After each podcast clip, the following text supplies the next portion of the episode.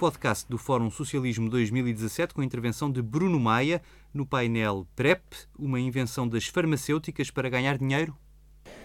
Então, se calhar vocês estavam à espera que eu viesse falar muito sobre a PrEP, o que é que ela significa, quem é que a toma, qual é os efeitos secundários, etc. Mas vamos antes falar sobre uma outra coisa, que é o percurso da PrEP, desde que se pensou até hoje, até aos dias de hoje. E com isto, a única coisa que eu quero é apresentar-vos como é que funcionam ou como é que não funcionam a indústria farmacêutica, as instituições reguladoras do medicamento e da área da saúde, as instituições e as autoridades de saúde que nós temos em Portugal e na Europa. Uh, e vocês, vou-vos deixar para vocês tirarem as vossas conclusões uh, por vocês mesmos. Portanto, só começando por falar um bocadinho, a PrEP significa profilaxia pré-exposição. Profilaxia por, para o vírus VIH. Profilaxia porque implica a tomada de algo para prevenir uma outra coisa uh, pré-exposição, porque ela implica a toma de um comprimido antes de nós estarmos numa situação que é suscetível de nos uh, infectar com o VIH. Daí o nome PrEP, profilaxia pré-exposição. Esta é a evolução do número de casos de SIDA em Portugal, desde, basicamente desde os anos 80, desde que ela apareceu, e nós conseguimos perceber uh, rapidamente que o gráfico tem uma rápida, um rápido crescimento no final dos anos 80 e na década de 90 e que depois há uma inversão da situação com a queda dos números que se deve essencialmente à introdução da terapêutica combinada para o VIH, consiste num coquetel de medicação que é estudado e aprovado a partir do ano de 1995 e é aí que, de facto, é o, este é o fator mais importante um, naquilo que foi a evolução da, da epidemia pelo, pelo VIH e da queda dos números de novos casos que existem. Contudo, nós temos ainda hoje em dia uma situação que não está necessariamente a tender para zero e aquilo que, a gente, e aquilo que nós sabemos nos últimos anos é que há, de certa forma, uma estabilização nos números de pessoas que se infectam, não estou a falar das pessoas que vivem com o VIH, estou a, dizer, estou a falar das pessoas que se infectam de novo. Um, e se nós olharmos para, os vários, para as várias populações eh, vulneráveis, que hoje em dia incorreto dizer grupos, um, aquilo que nós vamos perceber é que, de facto, a partir do novo, na viragem do milénio, as pessoas que usam drogas tiveram uma queda enorme no número de novos casos de infecção por VIH. Há uma certa queda, uma tendência para queda ainda no grupo de homens que têm sexo com mulheres e nas mulheres. E o único grupo que estará estável já há várias décadas e talvez em alguns sítios do mundo, alguns sítios do mundo dito ocidental, com os números talvez aumentar nos últimos 4, 5, 10 anos, talvez, é de facto o grupo de homens que têm sexo com homens.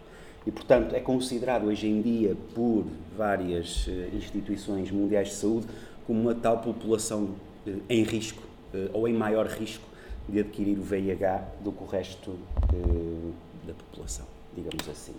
Ora bem, porquê? Nós podemos perguntar, é por causa do sexo anal? Os homens têm sexo com homens, é por causa do sexo anal que se infectam mais com VIH do que do que a restante população? É essa a causa? Há muitas pessoas que dizem que esta é a causa. Porque a gente sabe que o sexo anal, em relação às outras práticas sexuais mais comuns, não as outras todas, porque há mais, mas às práticas mais conhecidas, o sexo anal é aquele que predispõe a maior risco de infecção, ou maior probabilidade de infecção. O problema é que eu, pelo menos a última vez que eu verifiquei, os homens têm sexo com mulheres e as mulheres também têm anos. E, portanto, se o sexo anal é o fator que leva ao aumento do número de casos nos homens têm sexo com homens, e eu duvido. Também há quem diga que os homens têm sexo com homens são mais promíscuos. E, portanto, se são mais promíscuos, é natural que tenham mais VIH ou que ainda se infectem mais com VIH em relação aos restantes grupos. Só que para dizer alguma coisa é preciso ter dados para provar. E nunca ninguém estudou o número médio de parceiros dos homens que têm sexo com homens e comparou com o número médio de, médio de parceiros sexuais da restante população.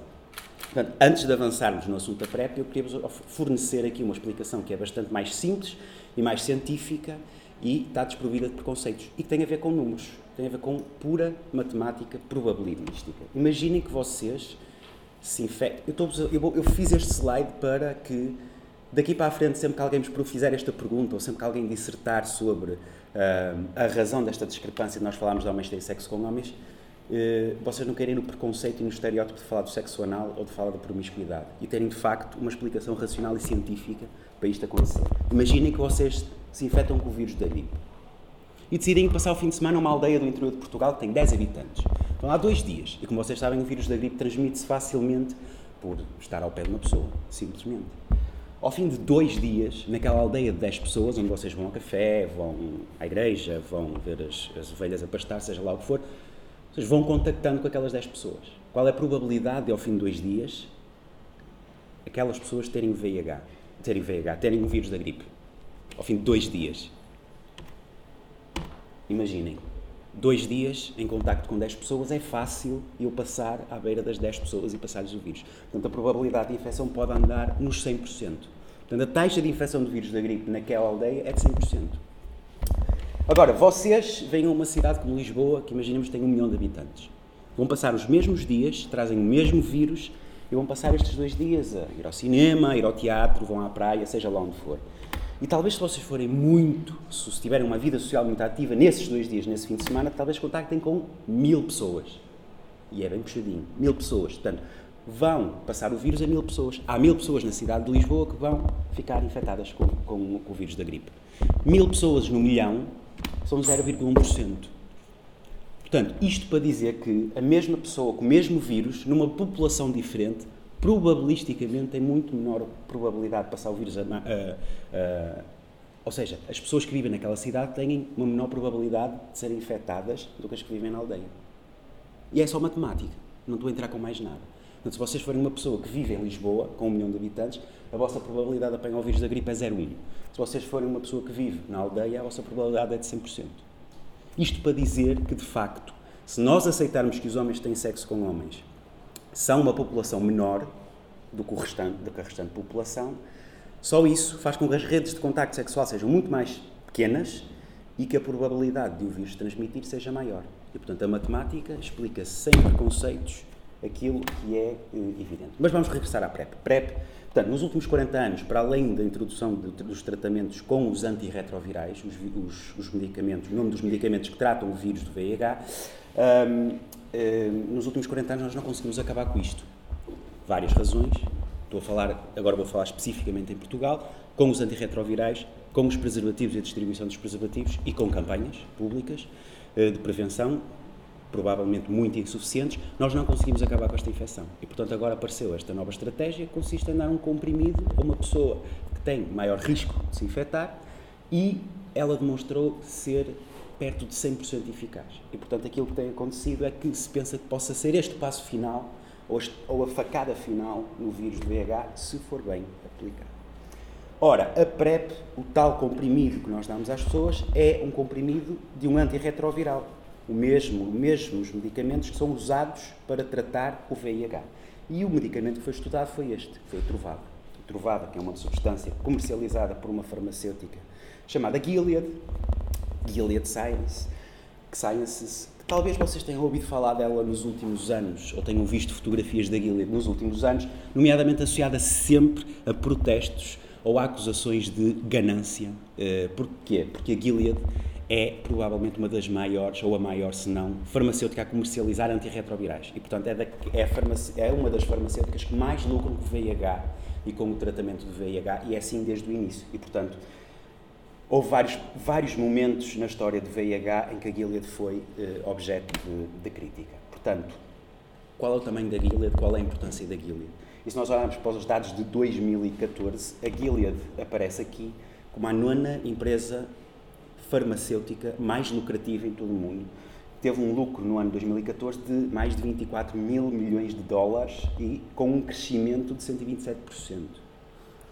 Lembro que a Gilead não tem só o Trovada, tem outros medicamentos na área do VIH, mas o Trovada ainda assim, apesar de já existir desde 2004, ele foi aprovado para tratamento em 2004, apesar disso continua a ser um dos fármacos mais lucrativos, um dos medicamentos mais lucrativos da própria Gilead e ainda é o antirretroviral mais lucrativo em todo o mundo, ainda hoje.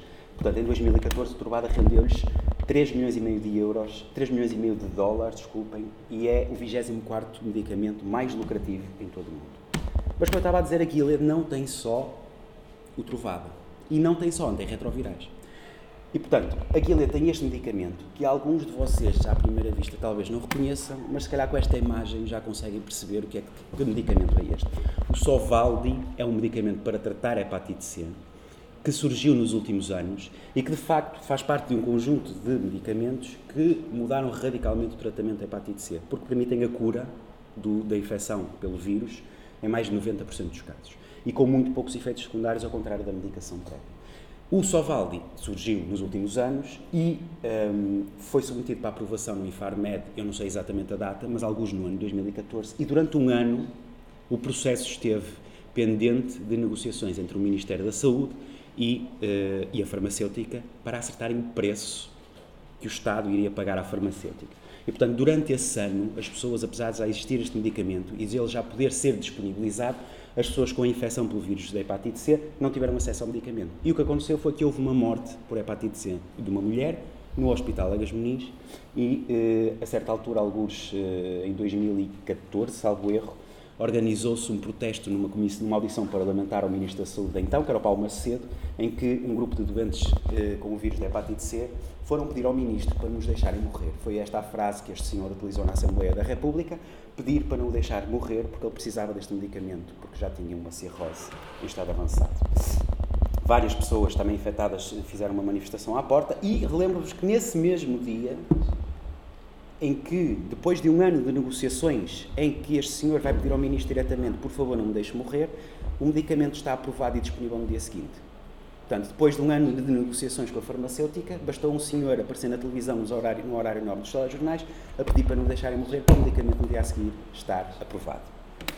Esse também é o mesmo dia em que esta abécula, chamado Miguel Santos e deputado do PSD, disse, eh, a propósito do senhor que foi-lhe pedir para não deixar morrer, que aquilo era um circo montado para criar um incidente. Portanto, o, o, o, aquilo que às vezes o, senso comum nos diz, que eu não gosto muito, mas às vezes eu gosto às vezes gosto de utilizar o senso comum, é que amor com amor se paga, e este é o mesmo, a Bécula, que um ano depois foi apanhado pela PSP a conduzir às 5 da manhã uma moto na Avenida da Brasil do Porto e que usou a imunidade parlamentar para não se bufar ao balão. Fica o registro. Ora bem, qual é a dimensão do Sovaldi, o tal medicamento para a hepatite C? No ano 2014 era o segundo medicamento mais lucrativo em todo o mundo. Rendeu à Gilead mais de 12 mil milhões de dólares.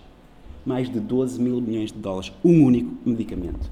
E, portanto, já ainda em 2014, neste processo negocial que existiu em todos os países da Europa, existiu em todos os países do mundo, mas na altura estava a decorrer na Europa, a França emitiu um comunicado muito engraçado, publicado pela agência Reuters, em que a ministra da Saúde francesa se congratula por ter conseguido o preço mais baixo uh, pelo Sovaldi pago em toda a Europa, que seria a França a pagar o preço mais baixo.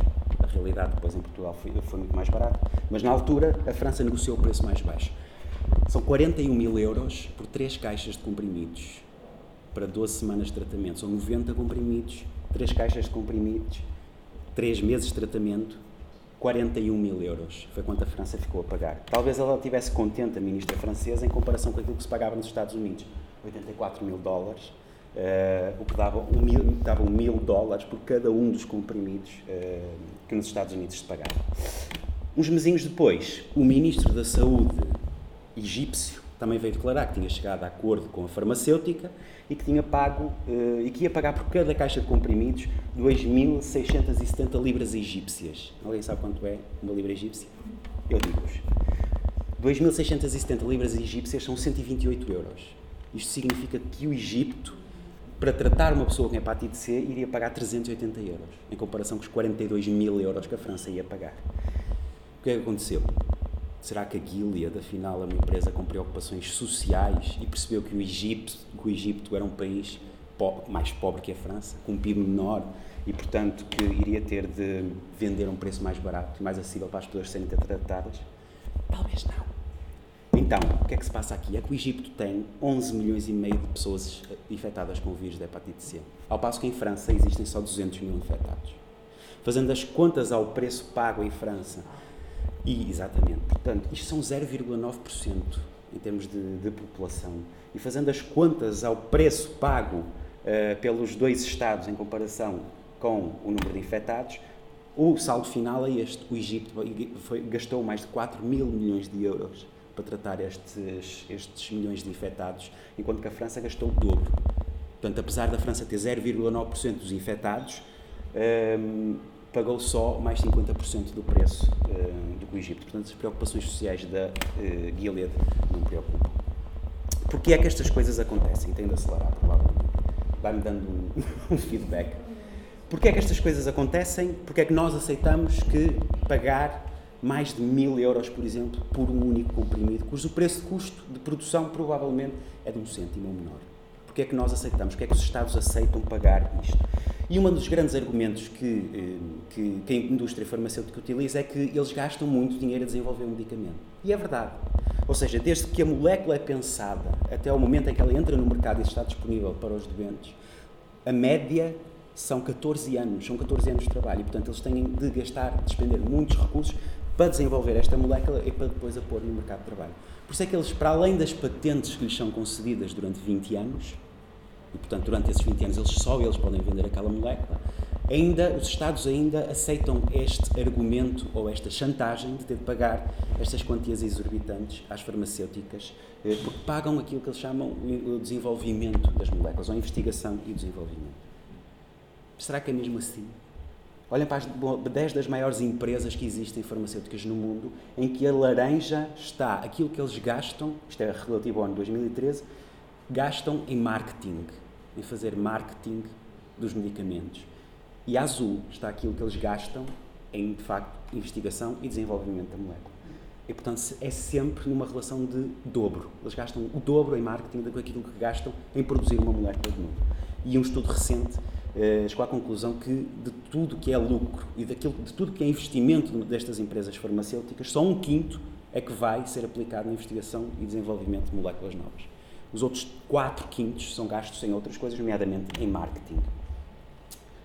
Este é um estudo do início do milénio eh, para responder a um outro argumento, que é, se calhar nós, nós as pessoas, nós os Estados, aceitamos esta chantagem dos preços, aceitamos esta chantagem das patentes, porque são eles que existem e que produzem novas moléculas e medicamentos. E nós sem eles não conseguimos tratar as pessoas.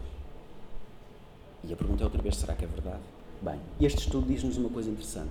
Todos os medicamentos foram introduzidos de novo, novas moléculas, nos últimos anos, nos Estados Unidos, nem sequer é na Europa, isto é nos Estados Unidos, 51% resultam de investigação feita em instituições públicas.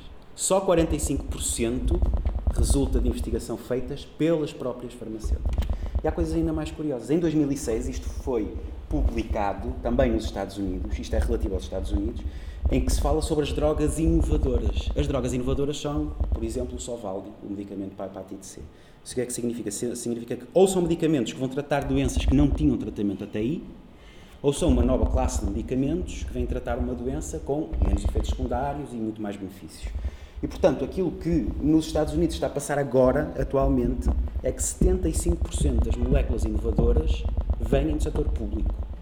Menos de 25% é produzido pela indústria farmacêutica. Ou seja, a inovação em saúde não é produzida pelas farmacêuticas. Ou em muito pouca percentagem produzidas pelas, pela indústria, pela Big Pharma, pela grande indústria farmacêutica.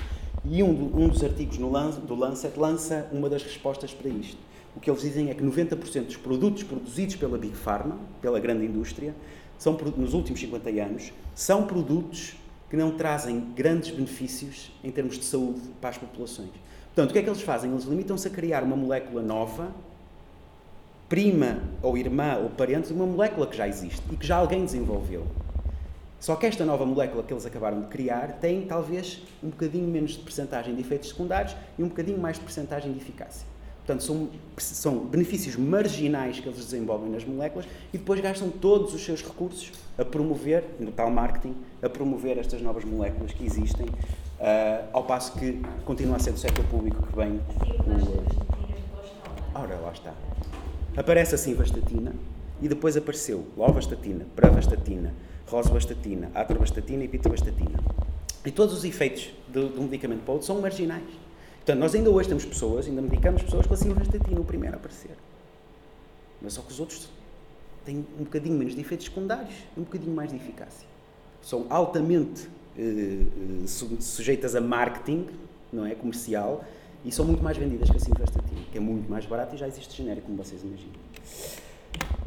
Vou parar de falar de mal das farmacêuticas só por um bocadinho, para vos apresentar este senhor.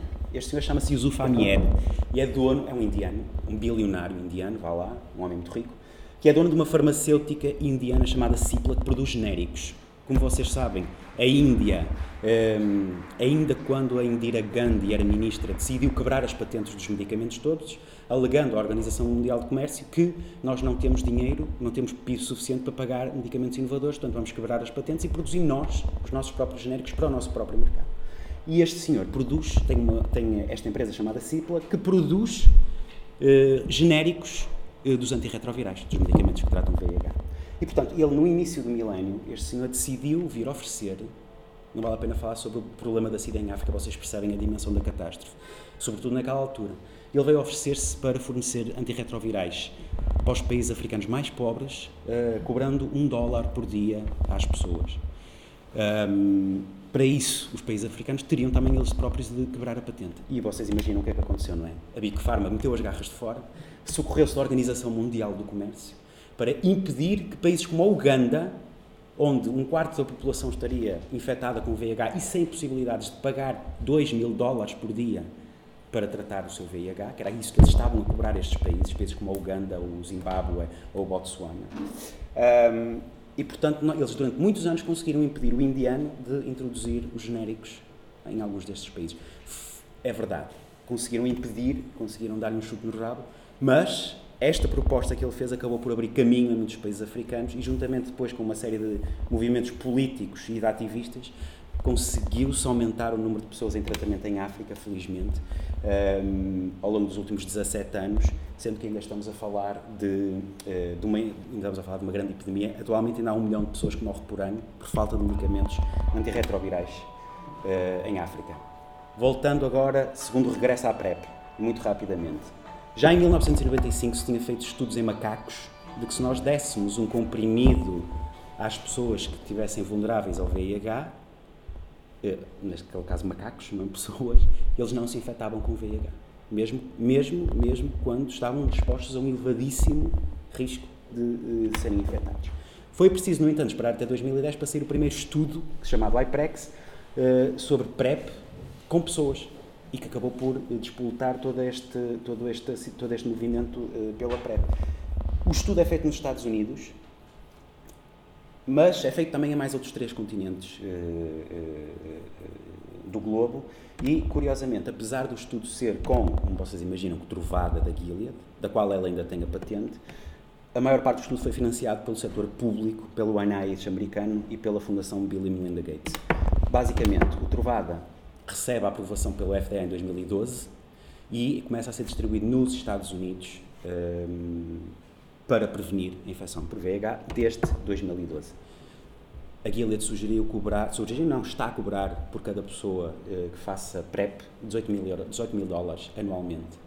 Cada pessoa, não é pessoa, obviamente, como vocês imaginam, um, é seguradora, portanto, quem não tem seguro não faz PrEP, uh, e é este o preço que eles estão a cobrar que é que tem acontecido nos Estados Unidos desde 2012? Isto.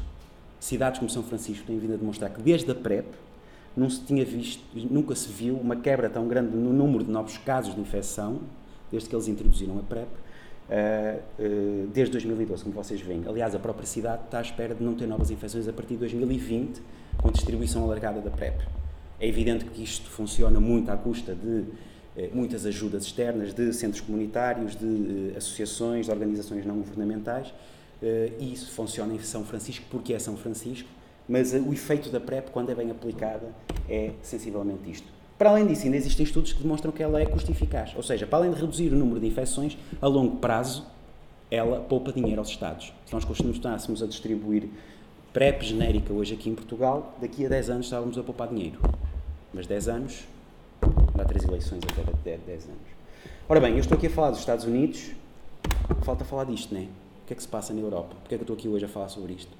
E não, e não estive a falar sobre isto em 2012, a data em que foi introduzida nos, no, nos Estados Unidos a PrEP.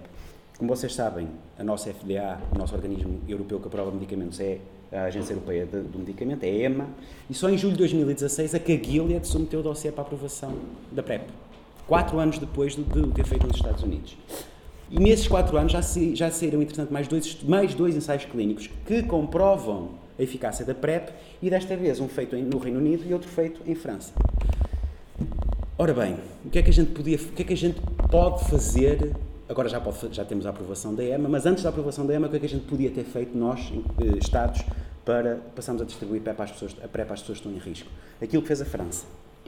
E, portanto, a ministra francesa, depois de muita pressão de, eh, de associações francesas, nomeadamente da EID e do, e do ACTA Paris, que emitiram uma declaração pública em que a culpabilizavam a ela mesma pela, pelo aumento do número de infecções e todas as infecções que decorressem ali para a frente, se ela não desse PrEP a quem tinha critérios para fazer PrEP, e ela, em poucas semanas, resolveu o assunto. E, portanto, criou uma recomendação de uso temporário, que é uma figura legal que existe nos nossos países, praticamente todos os países europeus, e que nos permite utilizar medicamentos e dar medicamentos a pessoas que precisam deles, mesmo quando não estão aprovados mesmo quando se ultrapassa, uh, ou seja, ultrapassando a burocracia europeia e ultrapassando a burocracia nacional. Já neste verão, a Inglaterra fez o mesmo, de uma forma bastante diferente, que foi criar um ensaio clínico que se rege por regras diferentes e que, uh, e que, permite, que permite dar também medicamentos às pessoas. Isto é uma declaração da Gilead quando a PrEP foi aprovada nos Estados Unidos. Diz que congratula-se com a decisão, que, que a PrEP resulta de eh, anos de investigação, envolver mais de 20 mil pessoas em todo o mundo, etc, etc, e que os dados demonstram claramente que o Trovada, com profilaxia pré-exposição, PrEP, é eficaz a reduzir o risco do VIH. Isto é a declaração da Gilead, a mesma Gilead, em fevereiro de 2016, quando, quando fez na Europa. E que termina dizendo isto: o Trovada para PrEP é, é experimental nos, na União Europeia e a sua eficácia e segurança não foram comprovadas. Quatro anos depois de existir uma, uma, uma, uma experiência real nos Estados Unidos e dois ensaios clínicos europeus depois, a Gilead permite isto. Porquê é que a Gilead faz isto? O que é que se passa? Porquê é que a Gilead rapidamente submeteu a PrEP para aprovação nos Estados Unidos e demorou este tempo todo a fazê-lo no, no, na Europa? Porquê? Porquê dois pesos e duas medidas? Porquê dizer duas coisas tão antagónicas num sítio e no outro? Ora bem, como vocês sabem, os sistemas são diferentes, os sistemas de saúde são diferentes e, portanto, na Europa, como nós temos serviços públicos de saúde, isto implica que haja sempre uma negociação dos preços quando eles são introduzidos no mercado. Portanto, os Estados negociam os preços dos medicamentos antes de os comprar, coisa que não acontece nos Estados Unidos porque mete as seguradoras à mistura. Portanto, os medicamentos são sempre mais caros nos Estados Unidos. Isso acontece sempre, são sempre todas as classes de medicamentos. E, portanto, isto pode ter levado a Gilead a não querer uh, perder tanto tempo na Europa porque ia ter menos lucro. Ao mesmo tempo, nós sabemos que a patente do Trovada vai expirar. E vai expirar nos próximos três anos. E na maior parte dos países europeus já devia ter expirado este ano. Isto é um acordo que a Gilead fez em 2004, que disse que em 2017 libertava a patente do Trovada para, para ser produzidos genéricos, que neste caso, nestes medicamentos, são produzidos a 2, 3, 4, 5% do preço do medicamento original. As reduções são brutais. Ainda assim, apesar disso tudo, eles fizeram isto. Mas isto é o papel que eles fazem, não é?